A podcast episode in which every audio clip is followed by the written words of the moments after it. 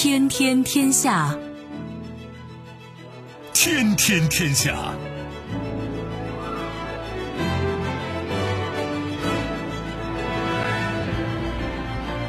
历史穿行者，新闻摆渡人。各位好，我是重阳，这里是天天天下。世界纷繁复杂，新闻随时发生。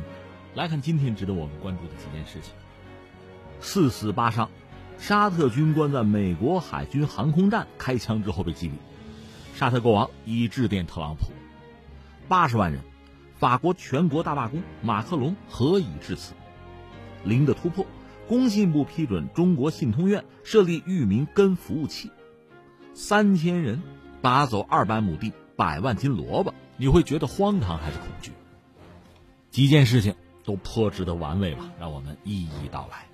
收听我们的节目呢，你可以用传统的收音机，也可以使用手机，欢迎选择即时客户端，也可以选择蜻蜓 FM、喜马拉雅 FM 或者企鹅 FM，搜索“重阳”，可以收听我们的节目回放以及其他相关内容。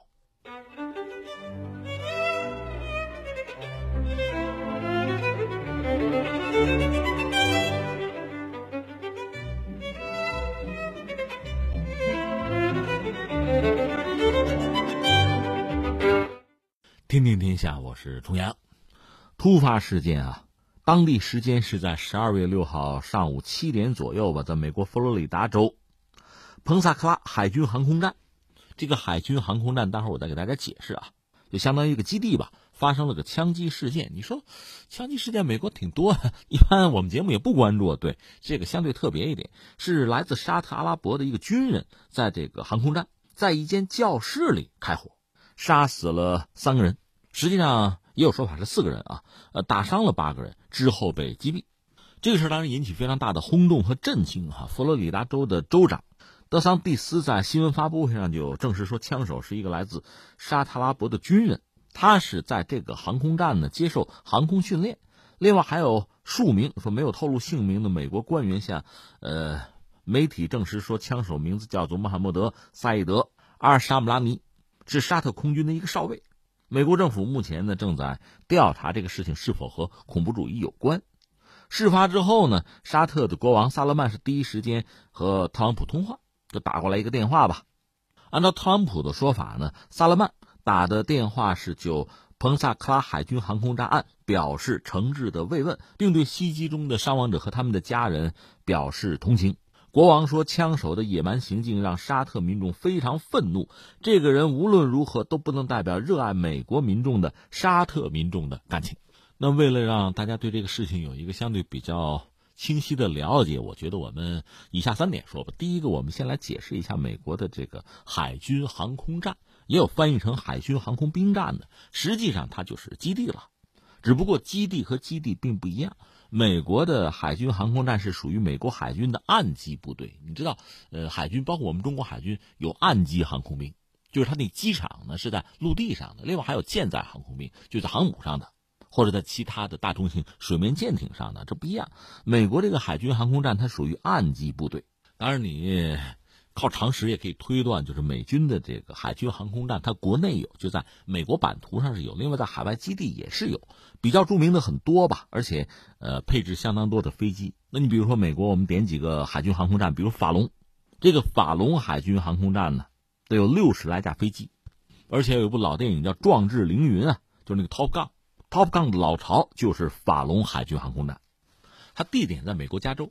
这儿呢是有海军，包括陆战队的战斗武器学校，有假想敌中队，用来训练飞行员啊。另外，美军在印度洋上有这个迭戈加西亚，这是海军航空站，配备了三十架飞机左右吧。当然，这个飞机本身啊，多多少少根据作战任务可以调整。另外，它在关岛有阿加尼亚海军航空站，这个多，大概能有一百多架，近二百架飞机吧。另外，美军在古巴那个关塔纳摩那不有监狱吗？这比较有名是吧？海军航空站也有。也有三十架飞机左右吧。另外，比如在巴拿马运河北部有罗德曼海军航空站，在日本有多个海军航空站吧。在日本能部署的能有四百架飞机。至于这次出事儿的这个海军航空站啊，所谓彭萨克拉海军航空站，它比较有名。从历史上说，它可以追到这个当年欧洲人殖民北美的早期吧。这是美国海军历史最悠久的一个基地。因为历史过于悠久，经营时间很长嘛，所以它也很大。还有一部分就类似大学的校园了，每年可能有美军的这个海军啊、陆战队啊、空军啊、海岸警卫队吧，就是美国几大军种能有六万人，相关人员吧，在这儿接受航空的训练。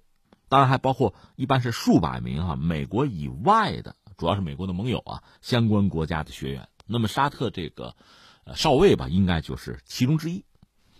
这是我们说清楚的第一点。第二点呢，我们要说无独有偶啊，就在前两天吧，当地时间是四号的十四时三十分，又是美国的基地在夏威夷珍珠港西卡姆联合基地，在那儿发生了一个枪击事件。那儿有一个美国海军的叫珍珠港海军造船厂，当时呢，一个美国海军的士兵吧，他是开枪打死了两个，打伤了一个造船厂的雇员，然后他引弹自尽。夏威夷海军司令叫罗伯特。查德威克少将表示说，目前也不清楚这个海军士兵是否认识受害者，也不清楚这三个受害者是不是是随机袭击的，基本上算是一问三不知吧。这个珍珠港西卡姆联合基地啊，它有安全部队，目前是关闭了基地的入口啊大门。这个基地就在瓦胡岛，美国海空军在这都是有部署。而这次袭击事件正好发生在就是当年一九四一年日军偷袭珍珠港。七十八周年纪念日的前三天，当然估计这次袭击事件和当年的这个偷袭珍珠港应该没有什么直接的关联吧。你要有兴趣，可以找我另一档节目，就是《今天大不同》。十二月七号，我谈到偷袭珍珠港。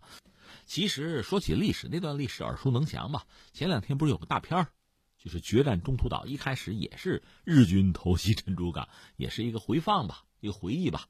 说起日军偷袭珍珠港，如果说啊。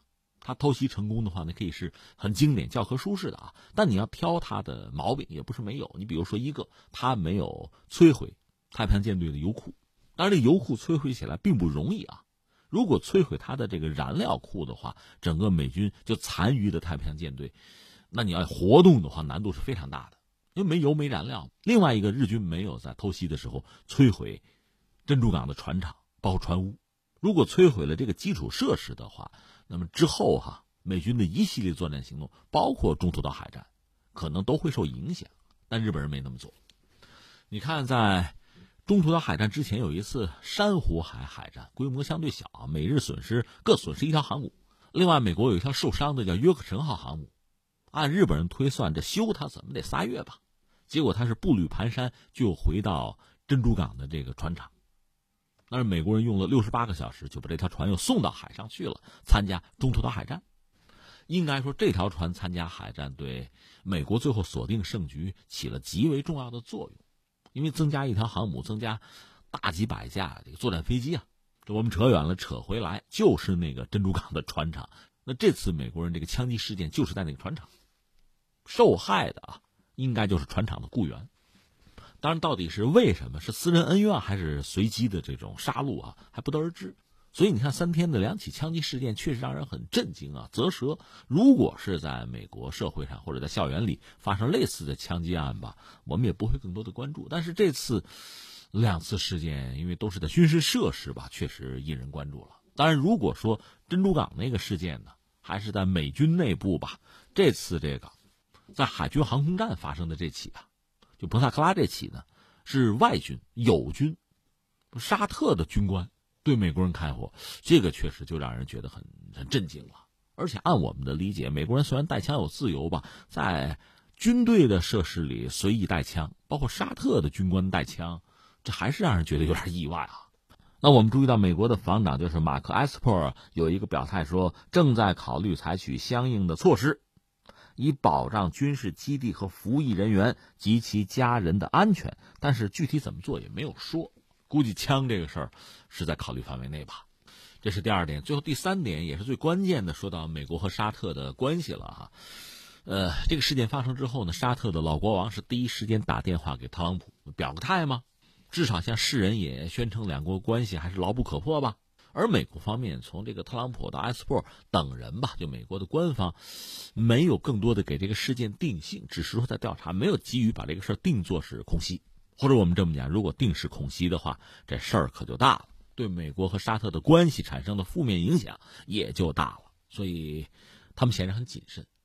这说到美国和沙特的关系啊，历史上不说了，我们就说特朗普的前任奥巴马时代呢，其实他的中东政策啊，那这个特朗普肯定是不认同的。奥巴马那个时代和沙特也好，和以色列也好，关系其实都不是很理想。而且还有一个茬，我们得说一下：九幺幺之后，就九幺幺，美国的那些受害者，很多人他们的这个就罹难者的家属啊，把矛头指向沙特，因为拉登说到底是沙特人。当然，你沙特政府开除他的国籍那是另一码事儿啊，毕竟他是沙特人，而且他的家族拉登的家族呢，在沙特也是有背景的，也很有钱。而九幺幺恐袭事件呢，很多参与的啊，这恐怖分子是来自沙特，有沙特背景。甚至有人猜是沙特的王室啊，一些什么成员给的资助，这让很多美国人对沙特不信任，甚至很反感，有质疑，有怒火，甚至希望通过法律途径，在美国国内啊，用美国国内法去追究沙特的责任。这个沙特当然不承认，不干了，而且这话说的很严厉，就是你要敢告我的话，那么美国和沙特的关系我们得重新考量了。在这个问题上，沙特应该说很强硬，而奥巴马时代一直压着这个事儿。那就是说，让双方的关系不至于再恶化，但另一方面，双方关系也谈不上多好。特朗普上台之后，形势呢有所调整吧？因为奥巴马的这个外交政策，包括中东政策，特朗普其实是完全推翻，扫到历史垃圾堆的。他说：“你看看我的。”呃，特朗普是这样，他的那个大女儿伊万卡，伊万卡的老公库什纳那是犹太人，那当然是信犹太教的。为了这桩婚姻吧，伊万卡最终也是皈依了犹太教。所以你看，那和以色列的关系天然的。应该好处啊，问题不大，所以特朗普也比较成功的修复了，因为奥巴马时代吧和以色列比较糟糕的关系。你看特朗普对以色列的一系列的做法啊，承认耶路撒冷是以色列的首都啊，使馆迁过去，像戈兰高地啊、约旦河西岸啊，等于说都承认是以色列的主权范围。所以目前以色列和美国的关系总的来说是比较理想的状态，至少从犹太人那个角度看是这样子。那翻回来沙特这儿呢，一个是美国，呃，特朗普作为总统出访先奔的沙特，显然对沙特在中东这个重要性和沙特交好对维护美国的利益的重要性，特朗普是有自己的看法的。然后就是一系列的事情吧，一个是涉及到那个卡舒吉，这位记者本身是沙特人，后来他拿了美国的绿卡，是为美国的媒体工作，但是最终。在沙特驻土耳其的使馆遇害，甚至尸体被肢解了。土耳其出于自身利益的考量吧，对沙特就是穷追猛打。沙特一度是没有还嘴之力啊，很被动，很尴尬。在这个问题上呢，美国国内比如国会的政客吧，基本上对沙特也是谴责的，是要制裁的，比如武器就不要卖了，等等等等。而特朗普呢是力排众议，他的话就是说，那我们不卖沙特武器，那就便宜中国和俄罗斯了，必须得卖。另外呢，对卡舒吉这个事件，应该说是大事化小，小事化了。按说以美国的性格，启动个调查，搞个什么法案，那不玩似的吗？对沙特网开一面，就算启动调查，也是很低调的，就希望这个事情尽快的过去。甚至在土耳其逼沙特哈逼得很急的时候，美国这边甚至放话说呢，把埃尔多安的那个政敌就居伦啊，要不要引渡，就送给你土耳其，那等于说可以换取你对沙特呢。这个压力有所收敛，有所减轻。土耳其不买这个账，说那两码事儿。但不管怎么说，美国护着沙特的这个态度，大家看的是很清楚。这是一个啊。再一个就是，这昨天我们刚聊的，沙特本身的那个石油设施遭到了无人机的袭击。咱别管说是这个也门胡塞武装啊，还是伊朗吧，遭到了袭击。而美国方面呢，并没有做的更多，比如说找到这个幕后黑手啊。联合沙特进行打击啊，为小弟出气啊，倒没有。但是呢，他毕竟是向沙特部署了这个军队，派了爱国者导弹，通过这种方式呢，也表达对沙特的一个一个声援啊、支持啊。带头大哥要罩着，还表达这个意思。特别是昨天开始又有传言讲，美国是不是要向中东派兵，派一万多人吧？如果派兵往哪儿派，还得先放到沙特呀。针对的是伊朗啊，那沙特是最好的落脚点。这个事儿，特朗普好像在辟谣，但是说的也不是很清楚，语言不详吧，甚至可能适得其反。而沙特方面，昨天我们也说了，因为美国没有为沙特做的更多，沙特可能确实也担心美国靠不住，所以开始和伊朗呢有一点啊谈和的意思，就是彼此双方都降低了声调，降低了身段。呃，那我们现在在看美国和沙特的关系，实际上双方是在尽力的维持。不过这几年呢，一个啊从背景上讲。美国的中东政策是有所调整，特朗普一直想撤军，那么沙特是不是会面临更大的安全威胁？他自己心里是有数，或者说是打小鼓的。再就是美国呢，逐渐成为全球一个很重要的能源的出口方，它的油气资源就是页岩油、页岩气这个资源呢很丰富，而且呢进行了商业化的开发，它杀入全球的能源市场，它已经成为一个能源的进出口国。如果是这样的话，不管是俄罗斯还是沙特，都会感受到来自美国的压力。俄罗斯吧，那倒无所谓，因为本来和美国就不对付，一直是在这种准冷战的阶段吧。我们加个引号哈，一直在博弈。沙特以前是美国的盟友啊，那石油美元怎么来的？还是沙特力挺，甚至苏联解体，你也可以看到沙特帮美国的身影。那现在美国如果真的成为一个能源出口的大户，对沙特那也当头一棒啊。所以沙特也要考虑自己的未来，特别是他这个新的王储确定之后，搞这个呃二零三零愿景啊。对沙特的未来大概有一个规划，所以你看他在调整和理顺啊，重新设计、塑造一系列的关系，不管是和俄罗斯的，还是和中国的，甚至和伊朗的，都在调整。这给世人一种和美国是渐行渐远啊，就保持一定的距离，以求自身的安全，似乎有这样一个态势。这个也可以解释为什么特朗普上台之后呢，对沙特青言有加，拉近距离。那这么看呢，现在这个事件发生呢？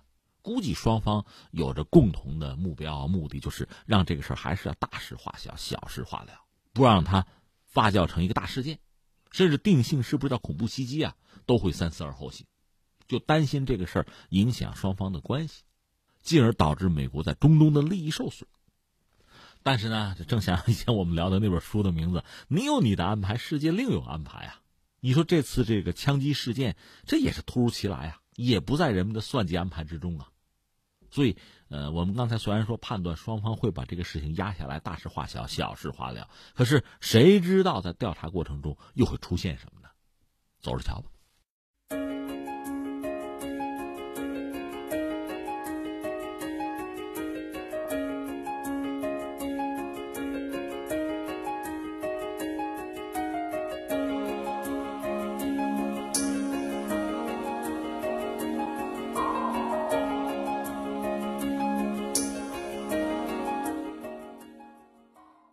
听听天下，我是重阳。下面来关注一下法国吧。法国闹罢工了，我看有消息讲可能要搞到下周，就要持续到下周啊。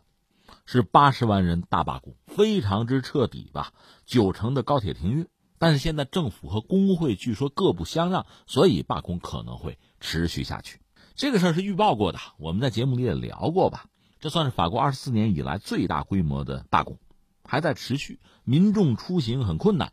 但是我看一些从法国发来的，就是我们国内网友啊这样那样的这个关注哈，说民众出行不便，这是真的，但是倒也没有表现出特别的愤怒，因为这个事儿吧，罢工这事儿是因为所谓的养老金，这个很多人都关注，涉及到很多人的利益。这次罢工呢是法国的国家铁路公司工会组织发起，受到铁路系统的广泛支持和响应。现在的状况就拿巴黎来说吧，呃，有一些线路。就是公交线路还是能够运行，但是呢，发车数量很少，和之前呢向公众通知的数目并不一样。当然就是各种堵、各种晚点了。你想，民众选择开车出行的话，那就堵吧，道路压力会很大。说法兰西岛大区的堵车长度五百公里，那想都不能想啊。另外就是学校因为罢工而停课，很多老师也加入罢工的行列吧。那这次就罢工或者抗议的目的，就是希望马克龙呢在养老金改革的问题上做出让步。而且法国工会说呢，全国八家炼油厂有七家已经停工，如果罢工持续呢，可能燃油会短缺。但另一方面，法国政府似乎也没有打算向罢工和示威游行妥协吧？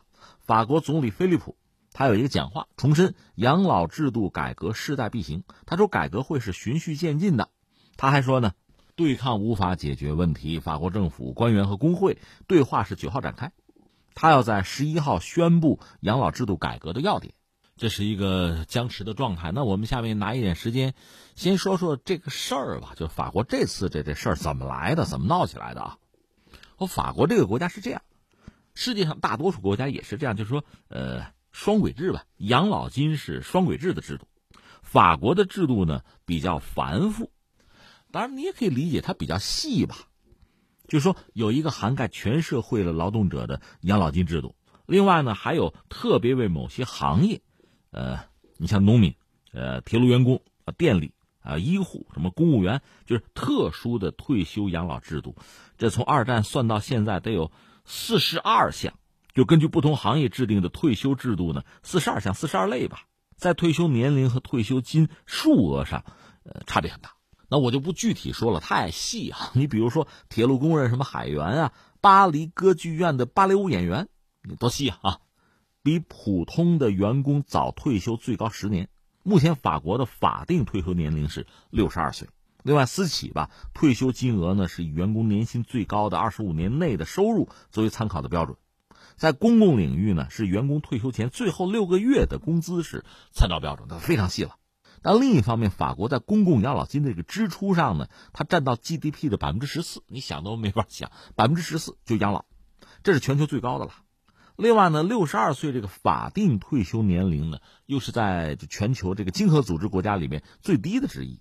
所以呢，这个他们也算过，如果不对现行的养老系统啊，对这个制度啊做一个彻底的改革，到二零二五年，这明年就二零二零了嘛。到二零二五年呢，法国的养老金系统是一百七十亿欧元的赤字，这压力够大，压力山大呀。那怎么办？按说得改革呀，对吧？改革。这就没法说了。从各行各业哈，各个利益群体都有自己的考量。马克龙是想改，呃，大家也知道该改，但是一旦碰到自己的蛋糕，那就不好说了。谁的奶酪也不好动。马克龙二零一七年上台，他当时打的旗号就是促进社会公平，希望把法国呀繁复的这四十二类不同的这个退休制度吧、养老金之类的东西吧，把它简化成一个全国通用的统一的标准。但是你看，这这几十年这么下来，对于那些被新规拉高了退休年龄、降低了退休工资的这些行业，就从业者来讲，这哪行啊？所以你刚才你说，这次大罢工，谁领衔啊？铁路交通系统为什么呀？动了人家的奶酪了？而且你想，这八十万人罢工、打砸抢烧，这个不可避免吧？已经有了，这是我们现在看到的这个事儿哈。那下面你说我们聊点什么，感慨点什么呢？一个是还是要说说马克龙吧。前两天我们正好也聊到他了，话不重叙。今天呢，我想回到就二零一七年马克龙胜选嘛，那就是大家就是法国的公众普遍还是支持他、信任他的呀。回顾一下当年，就大家分析他那些话拿过来就很有意思了。一个说马克龙当时胜选，呃，为什么呀？三大原因吧。一个原因啊，他的竞选主张啊，执政潜力，这得到选民认可。马克龙号称是要推动经济的自由化呀，支持欧盟的建设呀，这个立场是当时法国公众期待的。另外呢，他的竞选策略也比较得当吧，比较灵活。马克龙本身呢很年轻，也没有什么像样的外交经验吧，所以他竞选的时候对这个外交问题呢表态相对模糊，给自己留了余地。这叫什么呀？自己像一条大船啊，留下大量的这个空舱，承载选民的希望和梦想。你们说啊，你们说我来办。是这个态度，另外就是法国当时极右民粹势力呢，虽然不断增强，但是民众其实总的来说是不认同，所以马克龙上台当时是得到各界广泛的欢迎的。当然，总是有人啊高瞻远瞩。当时二零一七年就算马克龙上台之后呢，会有一些麻烦、一些问题。你看啊，一个就是二零一七年，马克龙一旦接手法国的这个最高权力，面对的就是法国的失业率居高不下。经济增长乏力，而且这个反恐压力也很大，这是一个啊。再就是什么呢？民粹势力，还有法国社会这个精英阶层固化和中产的这个鸿沟在加大，就贫富差距在拉大呀。按照有一些学者的说法，说什么呢？控制国家机器的利益集团更注重体制的稳定性，不希望太多变化。而马克龙呢，是想推动改革。所以目前呢，就是从去年黄背心到现在哈，一个是我们看到法国民众对他不满，而背后你甚至可以说是他的这个改革，这改革实际上是，实际上是对利益集团下手啊，但是得不到民众的支持和呼应，民众看重的是眼前的利益啊，你动我的养老金都不行啊，所以你看去年这不就闹起来黄背心嘛，就闹，其实黄背心闹起来之后，在正好一年前嘛，去年年底就在十二月份的时候，当时马克龙是要改燃油税啊。马克龙和这个总理菲利普，这算是一波了吧？是要推进改革，但是最后呢，做出了让步，就把这个事儿，就燃油税改革就停了。马克龙上台的时候承诺的是要整顿经济，要让法国对商业更具吸引力，要重振法国，重振经济增长。这个谁都愿意。但是，一旦改革动了奶酪，很多人就会对他有这样那样的挑剔。所以，从去年开始吧，大家就开始骂他了嘛。啊，富人总统，因为他是在这个投行工作过，是吧？动不动何不食肉糜呀？这是我们中国词儿啊，就是你看你过的好日子，你是精英层、统治层，老百姓日子很苦的，你那个生活方式不能涵盖法国公众啊，所以他就成了一个富人总统，大家就骂他呢为讨好大企业，因为讨好大企业拉经济嘛，对这个富人啊减轻税负，而作为这个蓝领工人啊，其他的相对这个底层的公众对他所代表的城市精英是不满的，因为贫富差距在拉大呀。但不管怎么说吧，在去年底的时候，就是马克龙和这个菲利普吧，就说把这个燃油税上调吧，这事儿就按住了六个月，怎么也是暂缓六个月。其实马克龙上台之后到处改革，你比如说这个劳动力市场啊、教育啊、职业培训啊，包括国有铁路啊，都在改。他最关注的哈，接下来就是一个养老金，一个失业保险。这不养老金制度一改，这就闹起来了，这支持率也低了。但是你看，去年底一闹呢，黄背车一闹，燃油税改革就停了。现在这么闹呢，法国总理至少表示说，反正养老金制度改革这个事儿没打算停。那一个是罢工罢到下周吧，再就是双方展开对话，就是政府和工会的对话吧。现在我们看到的就是这么一个状况。那感慨几条吧，你看一个要说什么呢？谁也不傻，都是聪明人。你说只有马克龙看到法国经济现在的这个状况和隐忧，包括养老金将来非常大的一个赤字哈。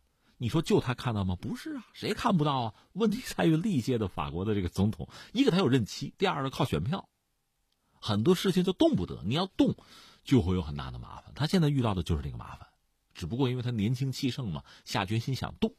坦率讲，这也算是为法国的长治久安。但是，不是所有的利益群体都能理解，或者理解了也并不想接受他的这套改革措施，这是一个感慨。还有一个感慨是什么呢？就说到西方的发达国家，福利制度在我们看来相当不错，因为我们是发展中国家，其实双方没有太多的可比性。你要人均一下呢，我们差得很远。但是西方发达国家，你想过没有？它怎么发达的？你说人家技术先进啊，技术先进靠什么？靠工业革命。单靠工业革命，英国那么大个地方还不如日本大呢。它再工业革命，它能多发达？说到底，靠的是全球贸易啊。那这个全球贸易是不是公买公卖？不是啊，靠的是大炮和军舰呀，靠的是殖民和掠夺呀。说到这儿，你看西方发达国家这几个列强，我们算一算，它怎么就成为发达国家？就是在这个大航海之后大殖民的这个时代攒的家底儿嘛。这个家底儿啊，仅挣不够慢花的。现在都还是发达国家，福利只能高不能低。你包括像希腊，这样闹了危机，你让老百姓多干活少拿钱，谁都不愿意，那就罢工呗，就闹嘛，政府下台嘛，换人嘛，就出现这样一个局面。所以，作为西方国家、发达国家吧，有时候我觉得确实需要反思，政府也好，公众也好啊，学者也好，政客啊，媒体什么的，好好反思。就是你那个发达，甚至因为发达国家发达了嘛，戴着有色眼镜看人看世界，挑这个指责那个的，居高临下，盛气凌人，不一定有道理吧？就是你的那个发达，在多大程度上是建立在整个世界被掠夺、很多国家和地区的贫困的基础之上的？你把这个想清楚，你该感恩要感恩，该改变要改变。你就拿中国来说。中国是一个传统的农业国，你要搞工业化多难？那就是所谓勒紧裤腰带啊！前几年现在不提了，前几年有一个概念叫工业要反哺农业呀。那说到底就是靠过苦日子、紧日子，一点一点攒出来的。你包括我们说动不动说什么世界工厂，我们多少年轻人背井离乡啊，干出来的。我们又不去偷不去抢，我们堂堂正正的，我们有什么不好意思？但是你翻回来，我们说到发达国家，真该好好反思了。历史已经翻过去，这谁也不能改变啊？历史不能假设，但将来你该走什么路，你该怎么定位，你是什么心态，你真不清楚啊！我觉得这是一个我的感慨。那顺便就说到什么呢？说到这个福利的问题啊，包括老龄化，这是一个全球都面对的问题。格林斯潘不就讲到，全球经济现在出问题不景气，老龄化是一个问题。他说的也对，不是把责任推给某一个国家或者什么经济，而是老龄化，这是人类面对的一个问题。对。但是我们还是要看到，呃，中国目前这个发展阶段和法国应该说不一样，或者我这么讲，对于法国来讲，他们的这个福利啊、养老金啊这个问题应该很好的自我克制，确实需要重新的去考量，需要各个阶层多多少少要做出牺牲。而至于中国呢，我们目前这个发展阶段啊，一个当然要警惕过度的这个福利化，导致社会的停止；另一方面呢，你要看到很多阶层也好，很多群体也好啊，这个福利不够啊，也会带来很大的麻烦和问题。总之，在不同的这个发展阶段吧，这个问题呈现出不同的色彩，需要我们有不同的应对。就措施上要实时调整吧。另外有句话也是不吐不快，就说到这个工会。你看这次法国的工会主导啊，这个大的罢工，确实一方面给政府带来很大的压力，另一方面呢，公众的生活也受到影响。其实我就想起前一阵儿美国通用汽车罢工嘛大规模的罢工啊，导致也损失惨重。特朗普是想重振美国的汽车行业，包括对国外的这个汽车产品要征税，通过这种方式就是要保、要振兴自己的汽车行业。但是也有人指出，美国汽车行业的问题不在于外部对手，是美国内部自己的问题。哪儿啊？工会啊，就是美国汽车工人联合会，对美国汽车工业现在是一个致命打击。而且他们这个工会和我们以前看电影啊理解的那个工潮啊工会不是一码事儿了。他已经不是企业内部的工人自发组织的吧？呃，团结一致啊，和工厂主进行博弈啊、谈判，已经不是这么一个东西。它是独立于工厂和工人的一个全国性的组织。你比如说，你一家企业，就美国汽车企业吧，你要想搞一个工会，不是员工自己搞，而是有一半工人投票之后呢，就邀请这个美国汽车工人联合会来进驻。就算是美国制度、法律和传统使然吧，所以有人打个比方说，这个工会就像什么？像就是工人和企业之间，就如果是婚姻的话，这是个第三者。一方面他可以中饱私囊，另外他要攫取政治资本，所以普通工人的利益也不再是他们首先要考虑的问题，这就成了一个特殊的利益群体了，这成了新贵了，一个特殊的阶层了。那美国人就是从历史上看，之所以让这样的工会大行其道，当然恐怕是出于统治阶层啊资本利益的考量。但到最后哈，是养虎为患，自己也被反咬一口，这有点扯远了，扯回来。所以说，你看法国这次的这个八十万人大罢工哈，它其实反映的问题挺深刻，触及到的这个领域也挺多。看看法国人怎么解决吧。呃，实际上讲不会很乐观，因为刚才我们说了，都是聪明人，谁也不笨，谁也不傻，问题谁都看得到。你有病我有药，这药啊不那么好吃。看看马克龙有没有办法吧。当然说，呃，法国现在遇到的这些问题吧，对非常多的经济体，包括对我们啊，其实也有一定的这个提醒啊、警示作用。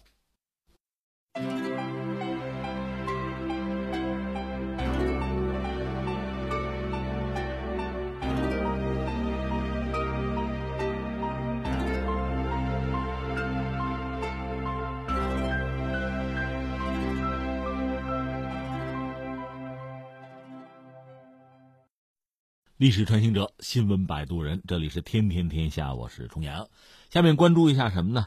呃，算是跟服务器这类的东西吧。说起来比较复杂，这叫零的突破，史无前例吧。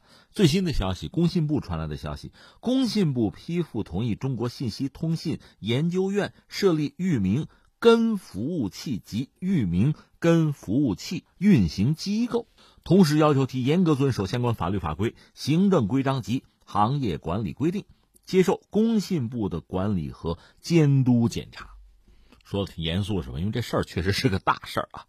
要说到你上网，上网，今天我们谁也离不开吧？你比如说，我跟你聊，每天这么多的话题，我总得上网查查资料，不能胡说八道吧？就拿你来说，上网，智能手机，这双十一过了就双十二，都得用手机，都得用网络呀，访问互联网。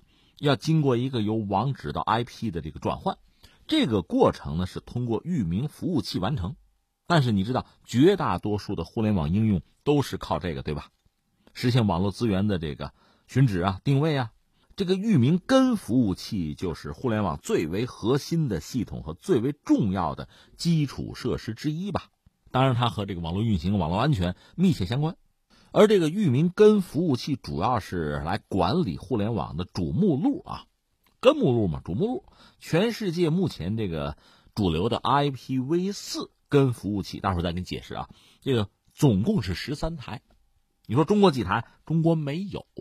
这十三台 IPv 四根域名服务器，名字是从 A 开始排排的 M 啊，一个是主根服务器在美国，其余十二个呢叫做辅根服务器，还有九个在美国，欧洲有俩，就英国和瑞典各有一个吧，另外日本有一个，亚洲就这一个。那现在在和现有的那个 IPv4 根服务器体系架构充分兼容基础之上，中国主导了一个雪人计划。这个是二零一六年在全球十六个国家完成二十五台 IPv6 根服务器架设，这就形成了十三台原有的 IPv4 根加上二十五台 IPv6 根的一个新格局。目前啊，中国就是部署了四台服务器，其中含有一台主根服务器，三台辅根服务器。你要知道，以前我们可没有啊，这个格局被打破，这叫史无前例。你说听了半天也没听清楚啊？那网络那词汇叫这个不明觉厉，哈哈，绕口令似的。但是这事儿说起来真是很重要。想解释清楚这个话题吧，那从哪说起？从那个互联网最早的诞生说起。你知道美苏冷战，美苏冷战，美国呢，它半导体工业比较发达，它就先搞出计算机啊、电脑啊。然后有一个问题，就是鸡蛋不要放在一个篮子里啊。如果苏联针对美国搞一个核攻击，或者说，就是集中轰炸你某一个城市啊，某一个基地啊，那你就完了。有什么办法没有啊？就鸡蛋不放在一个篮子里嘛。比如在全国，我到处都有这个计算机，我通过一个方式把它们连在一块儿，行不行？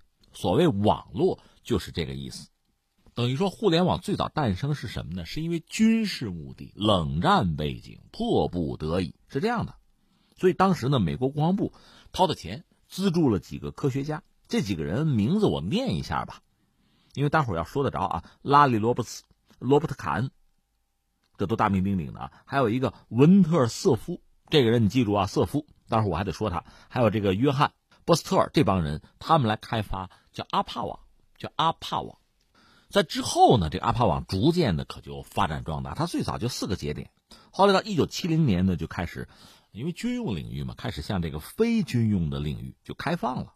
这就是美国很多研究所、研究机构、大学呀，什么商业机构啊，就开始接入这个阿帕网。一九七零年很早啊，然后紧接着到七一年呢，就有扩展。原来不是四个节点嘛，逐渐到十五个节点，就把美国很多大学连在一起，公司啊、什么研究所呀，就等于联网了。甚至就是英国、挪威也加入。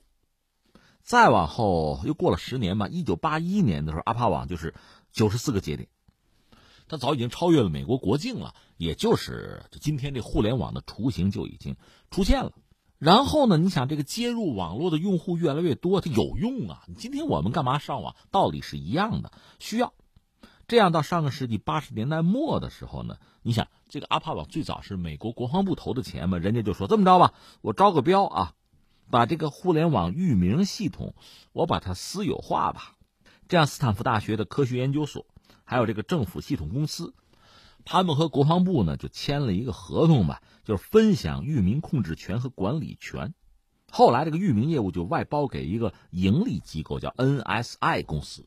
你说美国国防部干嘛最后要把它私有化？待会儿再给你解释啊。我先把这个过程、把这个历程简单的讲一讲。再然后，互联网越来越商业化，越来越普及，全球就接嘛。这个域名。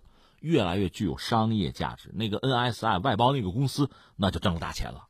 后来到一九九八年呢，美国政府把互联网管理权，这个管理权以前是在美国国家科学基金会哈，最后是转移到美国商务部。注意，一九九八年这个互联网的管理权掌握在谁手里？美国商务部。然后人家这个美国政府搞个绿皮书啊，就明确了政府对互联网根域名的最终权威。就接管互联网域名系统的控制权，我美国政府我管，这叫什么呀？这叫互联网霸权。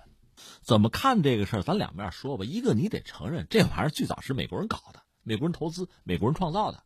所以你说美国人人家要管吧，你也不能说完全没有道理。但是另一方面呢，我理解互联网到了一定程度，它把整个世界连通起来之后。它就具有一些就公共基础设施的属性了。这个时候，它就不完全属于美国政府，或者逐渐的就脱离了一国，就它的属性啊。那你说是人家发明的，该给钱给钱呀，该有专利人家费用啊，该付付啊，这都没有问题。但这个时候你说它还是美国自己的私有财产，这就不大说得过去了。就不要说我们啊，我们不服气，就是当年我们讲的那帮，就是创造阿帕网的那帮科学家，他们也觉得这事儿不对了，这事儿不对了，因为网络确实对人类文明带来很大的贡献啊。它现在更多的是一个虚拟空间，这是人类共有的一个空间呀，它应该非军事化，它就别跟国家沾边了，它就应该是绝对自由的虚拟空间吧。它应该是很独立的一个东西，不能被某个国家、某个政府控制啊。所以你看，我理解啊，就是呃，美国人发明了互联网，如果作为军事应用啊，你政府投资什么的，你该玩玩，该发展发展。但是作为一个全球性、覆盖全球的一个互联网，很多经济体也好啊，企业公司、个人也好啊，社会组织也好，它的加入本身是让这个互联网越来越大，大家都成为这个互联网的建设者，都在用啊，都是客户。这个市场是大家共同创造的，如果没有大家的参与，你美国军方自己玩，我们都不玩，那就没有互联网的今天。所以在我看来呢，就确实你说资源怎么分配啊，这个利润怎么分配，或者说大家用的话怎么怎么付款交钱，这是一个问题。但是你要真谈归属的话，你说他是美国人的，这说不过去了，因为时代变了。有一个阶段我们可以说是，现在就不好讲了。这不是我的观点啊！就刚才我们说，创造那个阿帕网的有一位，就是那个文特瑟夫，他代表了一帮人，就工程师啊，他们就觉得，就这事儿不对了，就这事儿不应该美国政府管了，他不应该受美国主权的控制了，所以他们还搞了一个什么呢？互联网协会，简称叫 ISOC，说这么着啊，这个互联网真正的管理权威应该是我们，我们来管理它，我们是非政府的，美国政府你别了。结果到了一九九八年这个节点呢，原来那个 NSI 和美国政府那个不是外包嘛，合约到期，所以呢，瑟夫这帮人他们这个呃互联网协会吧，就打算接管域名的注册和分配权利，这等于和美国政府就直接发生了冲突。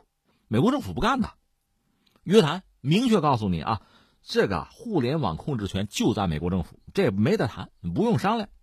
到最后，这帮工程师瑟夫这帮人。就只好就，那没办法，你拼不过政府嘛，偃旗息鼓，所以这帮这个 理科男吧、理工男吧，这帮人希望这个互联网能不能无国界？最终美国政府根本不干。到这个时候，谁跟你讲民主自由？完全没有。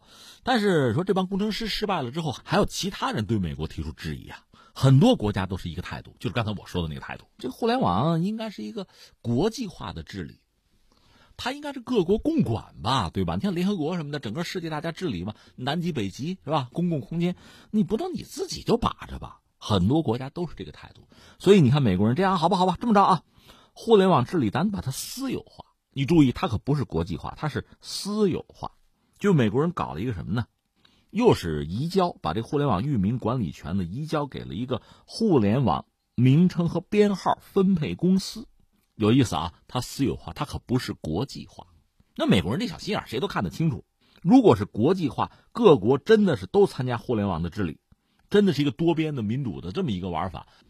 你看，昨天我们还聊到 WTO 呢，什么呃联合国呀，呃世贸组织啊，这一国一票，比如说啊，大国小国、富国穷国都是一票。那有些大国就受不了了，我跟你平起平坐，我吃亏啊，对吧？就这个，所以美国搞的是私有化。他不能搞国际化，说到底还是要自己把着嘛，这就可以把很多敌手或者潜在的敌手排除在这个治理体系之外。所以说到底，人家把着呢，你说让人家良心发现，一夜之间提高觉悟，那叫做梦。那怎么办呢？自己想办法吧。其实这里边是两件事，一件事是什么呢？互联网越来越普及吧，就爆炸式的增长和发展吧。原来那个 IPv 四。它那个地址快要耗尽了，就这资源啊用光了呀。这个 IPv 四是什么东西啊？是一个标准吧？就当年定义 IP 地址的长度是三十二位，就每个连接上互联网的主机分配一个三十二位的 IP 地址。你比如我们手机八位的号码，你没这个号码你上不了网，就这个意思。但是我们说了，互联网发展太快，原来的这套玩法快要玩到头了，就总的来说需求量太大，这三十二位这个不够。另外呢，IP 地址原来分配呢，美国多，美国占到百分之七十四，一家独大，整个世界美国占百分之七十四，其他国家就不大好玩。而且美国占百分之七十四，它这里边，比如斯坦福大学有一千七百万个 IP 地址，IBM 公司三千三百万个，一家就这么多。中国获得的正式地址数量还不如斯坦福大学呢，所以这确实让人受不了啊！你中国十四亿人的需求很大，闹着玩呢，这是一个，所以。就随着技术的发展，随着这个互联网的发展，到现在原来的那个 IPv 四已经不靠谱了，需要调整，需要改变。就说整个地球对于 IP 地址的需求是越来越大，咱还没说将来什么五 G 互联网啊，这些东西还没说呢，就需要拓展 IP 地址的资源，这是一个因素啊。还有一个因素是什么呢？说美国把着这个吧，这给世界带来很大的不确定性，说白了不安全。试举两例：二零零三年就伊拉克战争，当时美国政府是终止对伊拉克国家顶级域名 IQ 伊拉克嘛 IQ 那个解析，结果呢？所有以 IQ 为后缀的网站一下子就互联网上没了，找不着了，一瞬间的事儿，俗称就是断网呗。还有2004年，就是利比亚，利比亚跟美国不也闹吗？它的顶级域名 LY 是瘫痪了，利比亚在互联网世界没了。所以这种不确定性、这种威胁是非常之大的。你说，那这都是跟美国不对付的国家，你非跟美国不对付，嗨，这哪说得准？华为怎么招美国了？他招谁惹谁了？所以你看，我理解至少是两个维度的问题，一个确实涉及到国家安全、经济社会发展啊，有可能面临巨大的威胁。一夜之间吧，你醒了一看，那个 C N 挂这个的也 完了，互联网上也消失了，我们怎么办？那不是说简单你点不了外卖，不是这么简单的一个问题，这国家就瘫痪了，这是一个啊。再一个是什么呢？本身我们说那个域名这个资源快要用尽，双重的压力之下怎么办？总得想办法吧。这就是雪人计划。雪人计划是中国下一代互联网工程中心领衔发起的一个项目吧，它就是要面向全球，也不是我们自己玩，面向全球招募二十五个根服务器运营的志愿单位，共同对 IPv 六这个根服务器的这个什么运营啊、域名系统安全拓展、密钥的签名，还有密钥的轮转等等方面做这个测试验证，不是 IPv 四了，IPv 六的进化了。我们刚才说的 IPv 四几十年前的东西了，当时的一个标准吧，就是呃三十二位的那个 IP 地址的分配啊。那么 IPv 六呢，就是采用新的标准啊，新的技术吧，拓展这个 IP 地址的资源，从原来的这个四段位增加到八段位。这么一来呢，地址的数量可以得到成倍提升吧。据说哈，可以为全世界的每一粒沙子编上一个网址，就这么大的量。而且，另外，因为后发优势吧，所以 IPv 六在这个服务质量、安全性这些方面肯定是有优势。至于中国呢，在整个升级过程中吧，也就改变了自己在原来那个互联网治理体系之中的地位，很被动、很局限。刚才我们讲了，原来那个 IPv 四十三台根服务器，主根服务器就一台在美国，辅助根服务器十二台，美国有九台，然后英国、瑞典、日本各一台，完了。那现在呢？中国主导这个雪人计划带来一个什么结果吧？我们看到目前的状况啊，中国主根服务器一台，辅根三台；美国呢主根服务器一台，辅根两台；日本呢有主根服务器一台；印度呢有三台辅根服务器；法国有三台辅根服务器；德国是两台辅根服务器；俄罗斯一台；意大利一台，这都是辅根服务器啊。那我下面说的这几个国家都是有这个辅根服务器啊。西班牙一台，奥地利一台，智利、南非、澳大利亚、瑞士、荷兰各一台，所以我理解这是在很大程度上，当然也是局部性的啊，解决了我们一直以来的这个困扰和某种程度上对我们的威胁。当然，从长远看呢，需要我们进一步的去谋求自己在这个技术上、在话语权、在标准制定上的进步吧。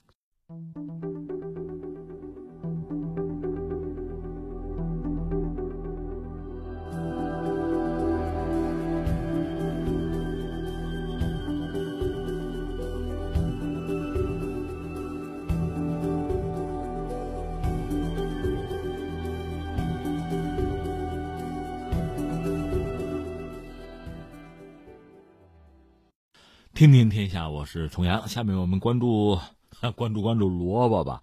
最近这算是什么呢？这首先是一出闹剧吧。湖北武汉的一个菜农叫陈柏林吧，他和人合伙吧种二百亩的萝卜。老爷子六十了，一个菜农嘛。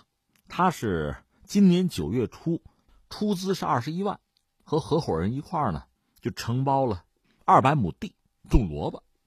十一月十四号呢，进行第一次萝卜的采收，但是行情啊，这萝卜的行情不好。他说：“要不等一等，等这个萝卜行情好了再卖吧。”地里边有些萝卜呢，说不抗旱，时间长了呢容易坏。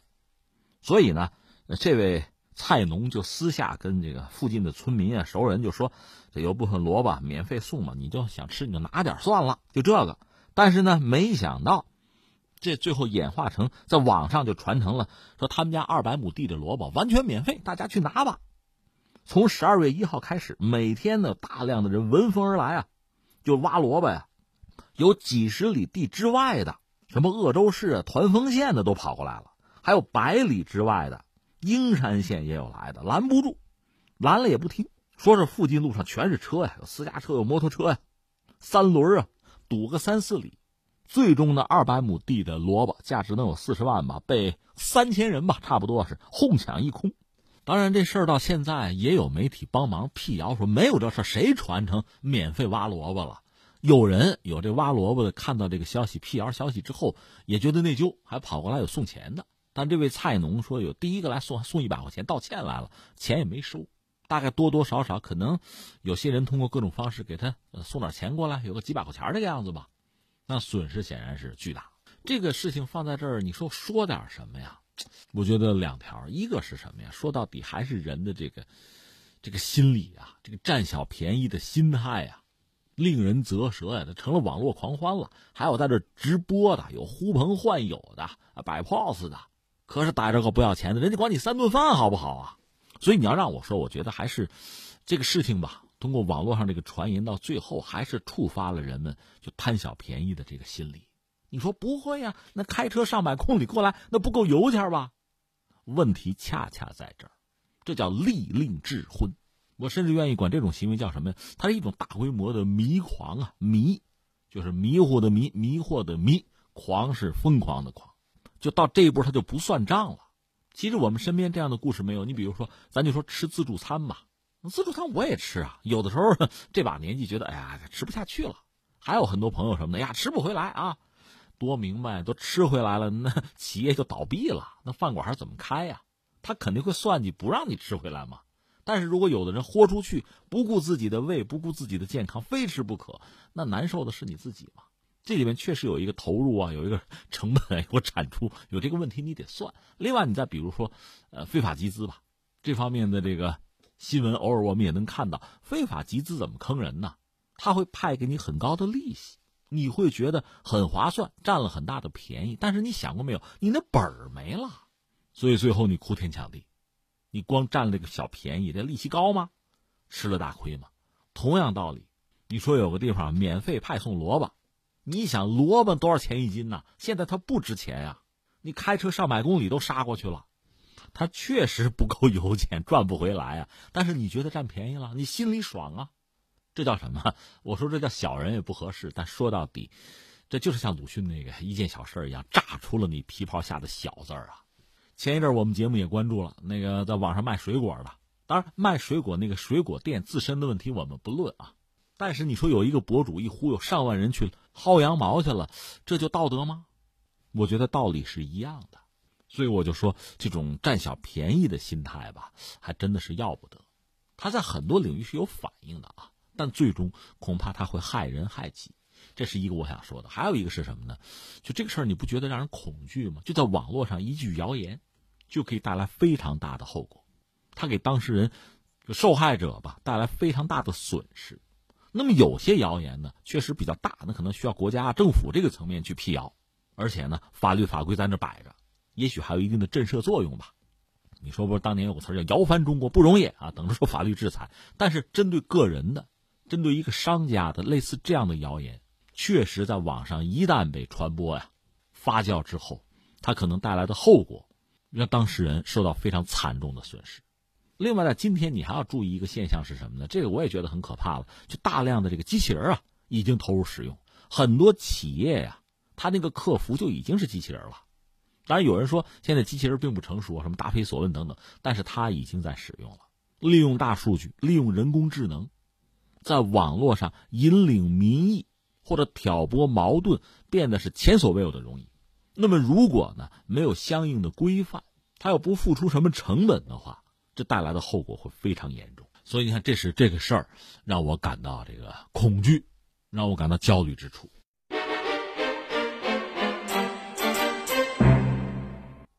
好，各位，以上是今天节目的主要内容，我是重阳。最后再提醒各位一下，收听我们的节目呢，可以用收音机选择调频幺零四点三河北综合广播，另外也可以在手机上呢下载计时客户端，计是河北的计，时是时间的时，或者下载蜻蜓 FM、喜马拉雅 FM 或者是企鹅 FM，搜索重阳就可以收听我们节目的回放和其他相关内容。以上是今天节目全部内容，我们明天再见。